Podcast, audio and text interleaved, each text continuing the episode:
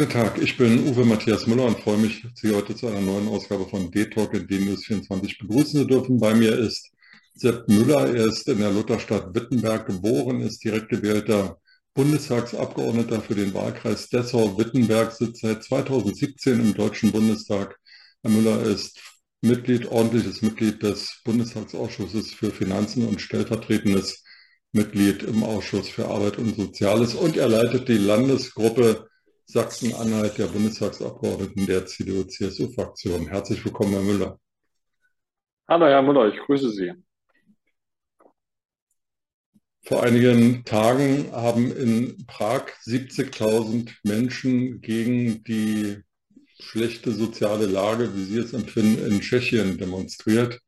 Vor einigen Tagen in Paris sollen es 140.000 Menschen gewesen sein. Auch in Deutschland demonstrieren jeden Tag, jede Woche mehrere tausend Menschen gegen die Energiekrise, gegen die Inflation, gegen den Kaufkraftverlust. Eine Mehrheit der Deutschen lehnt die Politik der Bundesregierung ab oder ist unzufrieden mit, mit ähm, der Bundesregierung. Und eine ebenso große Zahl ähm, sagt, das Funktionieren der Demokratie in unserem Land würde nicht so sein, wie Sie sich das vorstellen würden. Glauben Sie, dass wir in einer Staatskrise sind? Erstmal einleitend zur kleinen Korrektur. In der letzten Legislatur war ich Mitglied des Finanzausschusses und stellvertretendes Mitglied im Arbeit- und Sozialausschuss. Mittlerweile bin ich in der neuen Funktion stellvertretendes Mitglied im Gesundheitsausschuss und betreue die Bereiche Gesundheit, Sport, Ehrenamt und Ostdeutschland. Und das ist, glaube ich, auch ein gutes Stichwort für das Thema Demonstrationswesen. Sie haben ja gerade die Umfrageergebnisse des Deutschlandmonitors äh, wiedergegeben, der auch Bestandteil des Ostbeauftragten, des Berichts des Ostbeauftragten ist. Und Sie haben richtigerweise festgehalten, dass die Zustimmung zur äh, Bundesregierung und die Politik der Bundesregierung auf einem historisch schlechten Niveau ist. Äh, das Schlechteste, was wir jeweils äh, messen konnten.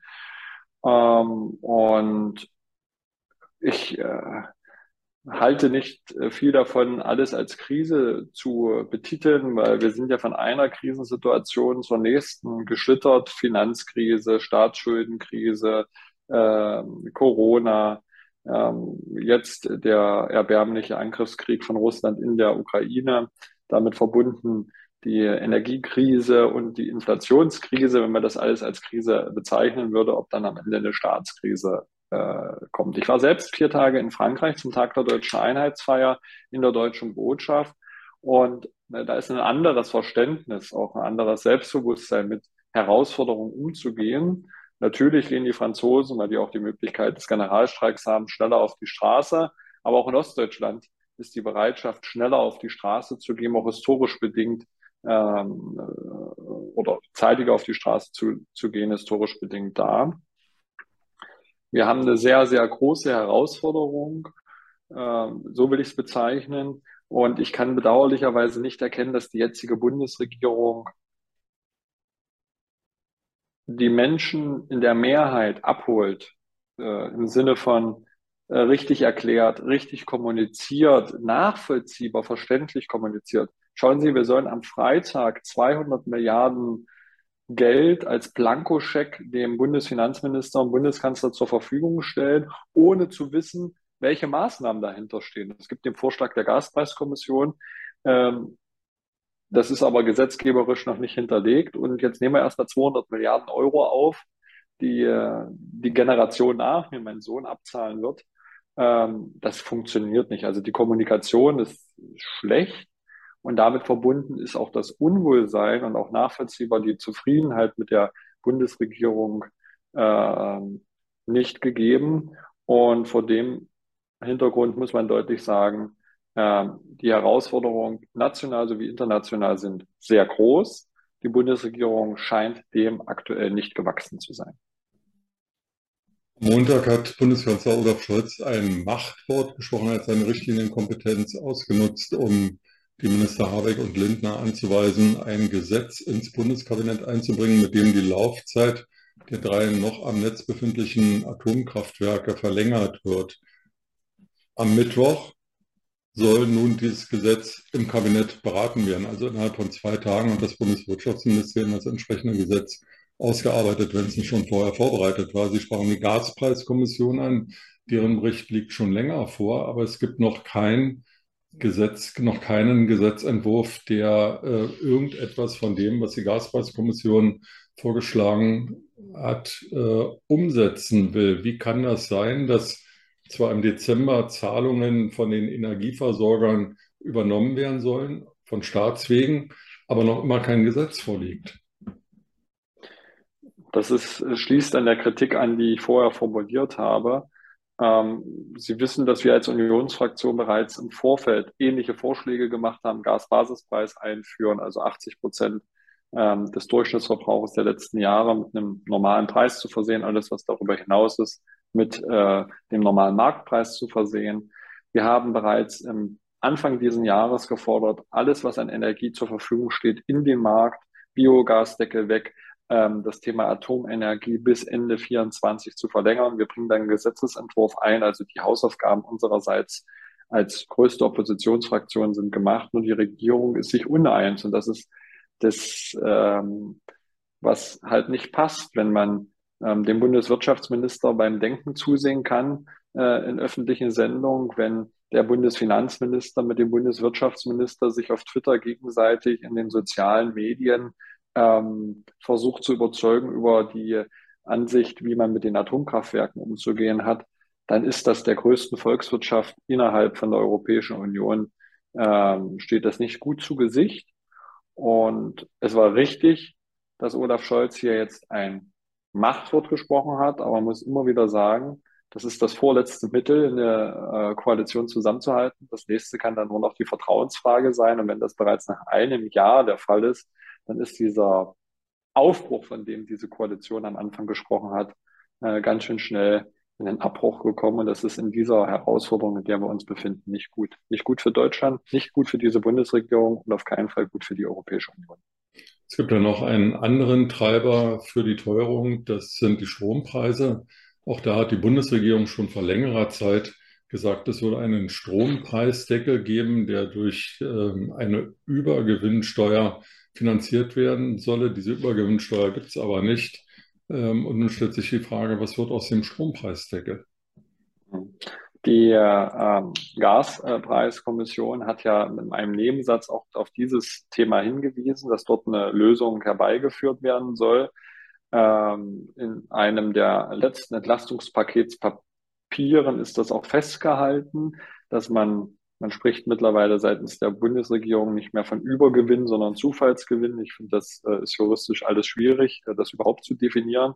Wann ist denn ein Gewinn über und wann ist er Zufall? Aber unabhängig davon will man es europäisch koordinieren. Das ist sinnvoll. Das ist deswegen sinnvoll, weil wir in Spanien und Portugal sehen, die ein Instrument, ein ähnliches Instrument eingeführt haben, dass der Strommarkt sich verschiebt. Also die Stromerzeuger verkaufen jetzt ihren Strom nach Frankreich.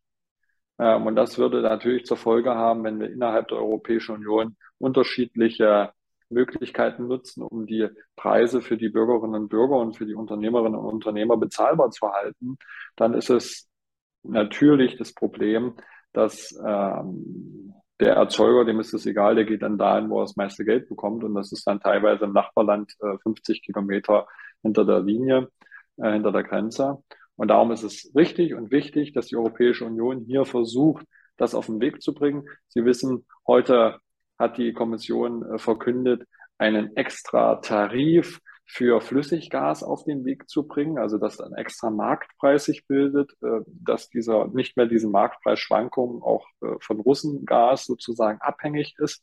Das ist schon mal ein guter Schritt. Warum? Wenn wir zukünftig mehr Flüssiggas benötigen, weil wir kaum noch Pipeline-Gas bekommen, dann wird das der, wird das den Preis setzen. Und wenn die Europäische Union auch gemeinsam äh, einkaufen wird, dann wird es mit ihrer Größe auch den Preis senken können. Das ist also eine sehr, sehr, sehr gute Idee, die dort auf den Weg gebracht wird. Wir müssen uns jetzt mal die Umgestaltung anschauen. Also ist die Europäische Kommission viel schneller als das, was die Bundesregierung vor Wochen angekündigt hat. Und lassen Sie mich noch einen Kritikpunkt sagen. Wir reden über Gas, wir reden über Strom, wir reden aber nicht über ein Drittel der Bevölkerung, die mit Öl heizen. Wir reden nicht über diejenigen, die richtigerweise in den letzten Jahren ihre Heizung auf Pelletheizung oder Holzheizung, Holzhackschnitzel umgestellt haben, wo auch die Preise exorbitant steigen. Ähm, und da bietet diese Papiere, die bisher vorliegen, noch keine Antwort. Ähm, ich bin da bei unserem Fraktionsvorsitzenden, der deutlich sagt, lieber 1000 Euro für Bedürftige als 300 Euro für alle. Das ist das Gleiche mit dem Gas, äh, mit dem Gaspreisdeckel. Äh, lieber den Preis dort deckeln, wo die Bedürftigkeit da ist. Bei Rentnern, die 1200 Euro netto haben und gerade bei mir am Stand stehen und 800 Euro Abschlag zahlen sollen, da müssen wir eingreifen, da müssen wir helfen. Aber ein Bundestagsabgeordneter braucht keine finanzielle Hilfe bei der Bezahlung seiner Gasrechnung. Rentner sind, oder Rentner, das Wort Rentner ist ein gutes Stichwort. Es gab ja eine Energiepreispauschale von, ich glaube, 300 Euro, die an alle ausgezahlt wurden, es sei denn, sie waren Studenten oder Rentner. Dabei sind ja nun Rentner und Studenten gerade diejenigen, die durchschnittlich relativ wenig Geld haben. Nicht alle, aber viele von denen.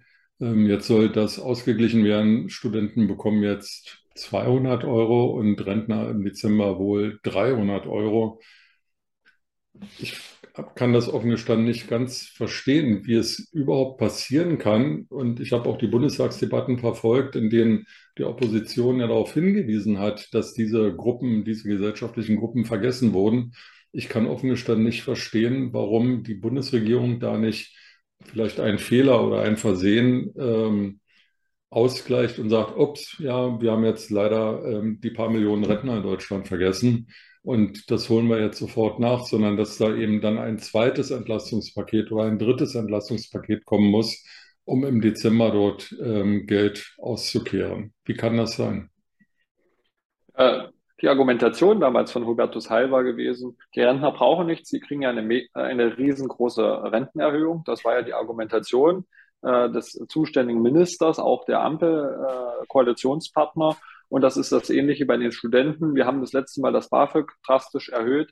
Da braucht nichts kommen. Wer bedürftig ist, ist sowieso, äh, ist sowieso im BAföG. Deswegen reicht das aus. Dass unsere Kritik jetzt verfangen hat, dass Opposition auch Erfolge erzielen kann, zeigt das Nachholen.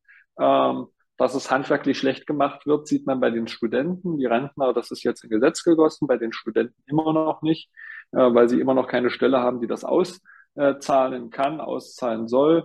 Wir haben das Problem jetzt, was sich herausstellt, dass wir Doppelt- und Dreifachzahlungen haben. Beispielsweise der, derjenige, der Flexi-Rente bekommt. Es gibt ja noch rüstige Rentner, die noch arbeiten. Ich habe selber eine Sekretärin, die mit 68 nach vier Jahren Rente sich entschieden hat, sich nochmal äh, mit mir, weil wir uns kennen, mich zu unterstützen. Das finde ich gut. Ähm, sie, diejenige kriegt dann neben ihrem Arbeitslohn die 300 Euro, 300 Euro über die Rente und zusätzlich, wenn sie noch äh, eine Rentnerin wäre, die studieren würde, also eingetragen ist, gibt es ja auch eine zunehmende Anzahl, würde sie da nochmal 200 Euro bekommen. Und das ist so mit der Gießkanne, ähm, dass man sieht, dass viele Gesetze mit der heißen Nadel gestrickt sind. Und ich möchte den Kollegen der Ampel nicht mal einen Vorwurf machen, weil wir haben auch in der Corona-Pandemie gesehen, dass ähm, neue Herausforderungen auch ja, dass man da auch im Nachgang nachjustieren muss. Ich mache Ihnen deswegen keinen Vorwurf, wenn man das vorher, äh, wenn man das im Laufe der Zeit macht. Aber wo ich Ihnen Vorwurf mache, ist, wir haben ja alles das angesprochen. Wir haben ja all das im ersten Entlastungspaket angesprochen. Wir haben gesagt, ihr habt die Rentner vergessen, nehmt die mit. Die Rentner haben ausreichend äh, äh, Rentenerhöhungen bekommen. Ihr habt die Studenten vergessen, nehmt die mit. Das haben wir am Mitte dieses Jahres gesagt, als das erste Entlastungspaket schon kam äh, nehmt die mit. Nein, die Studenten haben ausreichend BAföG. Und sich jetzt hinzustellen und versuchen, die äh, Schulterklopfer abzuholen, währenddessen wir schon sehen, dass Gaspreise durch die Decke gehen, dass die Strompreise durch die Decke gehen, wir wieder das kritisiert haben, ähm, nun eine Kommission gegründet wurde, die Ideen entwickelt hat und immer noch kein Gesetzesentwurf auf den Weg gebracht wird, zeigt mir, dass die jetzige Bundesregierung mit den Herausforderungen, die sehr, sehr groß sind, äh, dass sie denen schlecht gewachsen ist. Das Argument von äh, Hubertus Heil, dem Arbeits- und, und, Sozialminister von der SPD, ähm, kann ja auch deswegen nicht richtig sein, weil zwar die Rentenerhöhungen zwischen 5 und 6 Prozent lagen, je nachdem, ob Ost oder West. Die Inflationsrate allerdings war im letzten Monat so hoch wie seit 1950 nicht mehr, nämlich bei 10 Prozent. Und das betrifft ja den durchschnittlichen Warenkorb. Wenn ich jetzt allein Stehende nehme mit niedrigem Einkommen, dann sind die Lebenshaltungskosten ja überproportional gewichtet in diesem Warenkorb. Und damit liegt dann die Inflationsrate für die ähm, besonders hoch, denn die kaufen sich nicht jeden Monat ein PC oder ein Auto. Alles Dinge, die da auch in diesem statistischen Warenkorb mit drin sind. Deswegen möglicherweise ist auch der Andrang bei den Tafeln so besonders hoch. Und vor allem Ältere sind mittlerweile darauf angewiesen, einen, einen großen Teil ihrer Lebensmittel bei den Tafeln abzuholen, die aber unter zwei Problemen ächzen, nämlich einmal, dass sie nicht mehr genügend Personal haben für den erweiterten Ansturm und dass sie auch nicht mehr genügend Spenden bekommen von zum Beispiel Lebensmittelmärkten, weil da auch weniger jetzt, sagen wir mal, übrig bleibt, aus welchen Gründen auch immer. Also die soziale Lage, gerade bei den Menschen, die vielleicht nicht Hartz-IV-Empfänger sind oder bald Bürgergeldempfänger sind, sondern die zum unteren Mittelstand gehören, die scheint sich doch stark zu verschärfen. Das ist korrekt. Sie beschreiben das, was ja auch die schlimmste Auswirkung der Inflation ist. Die Inflation trifft die sozial Schwächsten am härtesten. Und darauf mit einer Gießkanne zu antworten, wird der Herausforderung nicht gerecht. Nochmal lieber 1000 Euro für Bedürftige als 300 Euro für jeden äh, wäre in der jetzigen Zeit die richtige Antwort. Ich hoffe und wünsche mir, dass die Bundesregierung das auch noch korrigiert, ähm, weil sonst tatsächlich für viele nicht nur an das bisschen ein, angesparte geht. Wir sehen auch, sagt ja Sparkassenverband, ähm, dass drei Viertel der Menschen schon gar nicht mehr sparen kann. Also die müssen es ja wissen, die haben ja die Konten da. Sie wissen, dass ich auch eine Ausbildung bei der Sparkasse gemacht habe. Also wenn drei Viertel der Menschen nicht mehr sparen kann, weil am Ende nichts mehr da ist vom, also am Ende des Monats nichts mehr an Geld da ist, dann ist das eine Entwicklung, ähm, auf die wir gezielt Antworten finden müssen. Das ist eine Gefahr für die Gegenwart, aber auch eine Gefahr für die Zukunft, denn die Bundesregierung weist seit 20 Jahren darauf hin, dass die private Altersvorsorge ein ganz wichtiger Baustein zur finanziellen Absicherung im Alter wäre, dass also die gesetzliche Rente eigentlich nur eine Art Basisabsicherung für den finanziellen Lebensabend wäre, dass aber jeder eben gehalten sei, auch privat vorzusorgen. Deswegen gibt es die Riester-Rente, Rürup-Rente und wie die Modelle alle heißen und natürlich viele Angebote von Versicherungen und ähm, Banken. Wenn aber jetzt die Menschen gar nicht mehr die Möglichkeit haben zu sparen, weil die Inflation sie finanziell in die Ecke treibt, dann ist ja das Thema Altersarmut sozusagen, also steht es ja vor der Tür. Ja, das ist richtig. Und die Ampel hat ja die, ähm, die Rentenhöhe richtigerweise in der gesetzlichen Rentenversicherung äh, insofern begrenzt, dass sie gesagt hat, das ist jetzt das unterste Minimum. Ähm, die Frage ist aber immer, wenn ich prozentual, von was gehe ich dann aus? Wenn die Leute demnächst alle aufgrund äh, einer Rezession in der Arbeitslosigkeit sich wiederfinden, äh, dann zahlen sie auch weniger Rentenpunkte äh, ein. Heißt, wir müssen das Thema private Altersvorsorge auch wieder attraktivieren. Äh, das Schlechtreden der Riester-Rente ähm, ist nicht zielführend. Ich kann nur jedem wirklich ans Herz legen, sowohl private als auch betriebliche Altersvorsorge zu nutzen. Das hat übrigens auch etwas mit Mitarbeiterbindung zu tun. Das ist eine Aufgabe von Unternehmerinnen und Unternehmern, dort etwas zu leisten. Das ist auch äh, noch nicht bis zum Schluss durchdekliniert, weil das eine ist die Rente. 20 Jahre später, wenn Sie eintreten in Rente, kommt das Thema Pflege. Und dort sehen wir auch aufgrund der guten Lohnentwicklung im Pflegebereich der letzten fünf Jahre einen enorm ansteigenden Zuzahlungsbetrag, den wir in der letzten Legislatur gedeckelt haben, ähm, aber der dazu führen wird, dass das Ersparte weg ist und dass viele, viele, viele Menschen in der Sozialhilfe landen. Und darum nochmal Aufforderung, attraktivieren, nicht nur steuerlich, sondern Zuschüsse äh, auf den Weg bringen äh, Unternehmen mit in die Haftung nehmen. Das ist auch eine Aufgabe von Tarifparteien, Gewerkschaften und Unternehmen, hier äh, nicht nur um die äh, um das äh, zweite äh, um die zweite Stelle nach dem Komma zu feilschen bezüglich der Lohnerhöhung, sondern auch das Thema Altersarmut in den Blick zu nehmen. Da müssen wir besser werden. Ähm, und da muss auch die Sozialdemokratie, so viel sei mir gestattet, von dem großen Mantra wegkommen, ähm, nur die gesetzliche Rentenversicherung wird es lösen. Das glaube ich nicht. Die gesetzliche Rentenversicherung ist der Anker. Die Rente ist auch sicher. Wir brauchen auf beiden anderen äh, Füßen, müssen wir kräftig stehen und da gilt es, das zu attraktivieren. Müller, äh, Merz, Friedrich Merz, der äh, Chef der CDU-CSU-Bundestagsfraktion, ist in einem Sommerinterview gefragt worden und er hat gesagt, wir stehen bereit. Ähm, wenn die Regierung kippt, dann sind wir bereit, Verantwortung zu übernehmen. Nun wollen sie ja nicht mit der AfD koalieren. Ich nehme an, auch nicht mit den Linken koalieren. Also bleiben ja nur SPD, FDP und Grüne als mögliche Koalitionspartner übrig.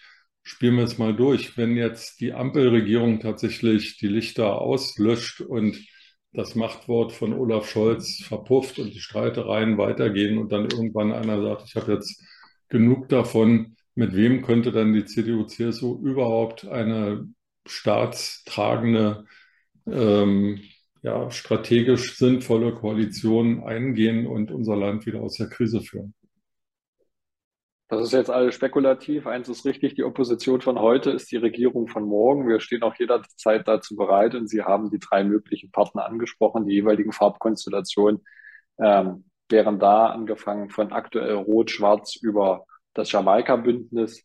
Die Frage ist, ähm, ob man das damals wie bei Helmut Kohl innerhalb des Parlaments macht und dann eine Neuwahl auf den Weg bringt oder ähm, ob man das gleich wie bei Gerhard Schröder äh, machen würde. Das ist aber so spekulativ, ähm, dass wir gut daran tun, ähm, weiterhin konstruktiv zu arbeiten, weiterhin Vorschläge zu machen, weiterhin die Regierung auch aufzuzeigen, wie wir das machen würden, auch insbesondere in der Kommunikation sicherer und nachhaltiger aufzutreten. Ähm, und äh, dann erhoffe ich mir, dass die Zeit, dass wir wieder in der Regierung sitzen, nicht mehr allzu lang ist. Ein Wort sei mir noch gestattet. Thema Kommunikation. 2007 bis 2010 habe ich meine Ausbildung zum Bankkaufmann in der Sparkasse gemacht. Und Sie wissen, da war die größte Finanzkrise äh, nach vielen, vielen Jahrzehnten wieder. Und da ist die Bundeskanzlerin mit ihrem Bundesfinanzminister Pierre Steinbrück vor die Presse gegangen, hat gesagt, die Spareinlagen sind sicher. Bis zu diesem Zeitpunkt hatten wir Schlangen am Schalter stehen, wo die Menschen ihre Gelder von den damals noch vorhandenen Sparbüchern mittlerweile alles ja fast digitalisiert abgehoben haben. Nach der Aussage ebbte das ab. Und das war das Wort, das war das Auftreten, das war die Kommunikation. Was sehen wir heute? Wir sehen heute die Kommunikation. Nehmen Sie bitte den Maschlappen. Es wird alles schlimmer, als wir denken. Äh, wir wissen nicht, ob wir durch den Winter kommen.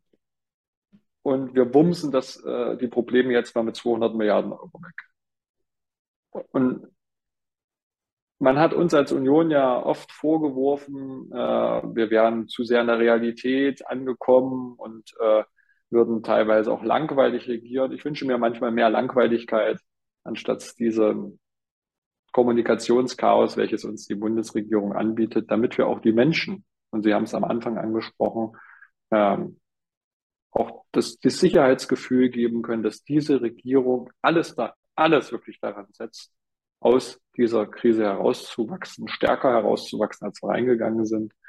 Und ähm, da bin ich gespannt, ob dieser Drive, ob diese Bewegung noch entsteht. Wenn sie nicht entstehen sollte, die Gefahr ist groß, dann kann es unter anderem natürlich zu anderen Regierungskonstellationen kommen und dann stehen wir jederzeit dazu bereit. Herr Müller, dann hoffe ich mit Ihnen, dass uns langweilige Zeiten bevorstehen und danke Ihnen für das Gespräch heute. Vielen Dank. Danke, Herr Müller.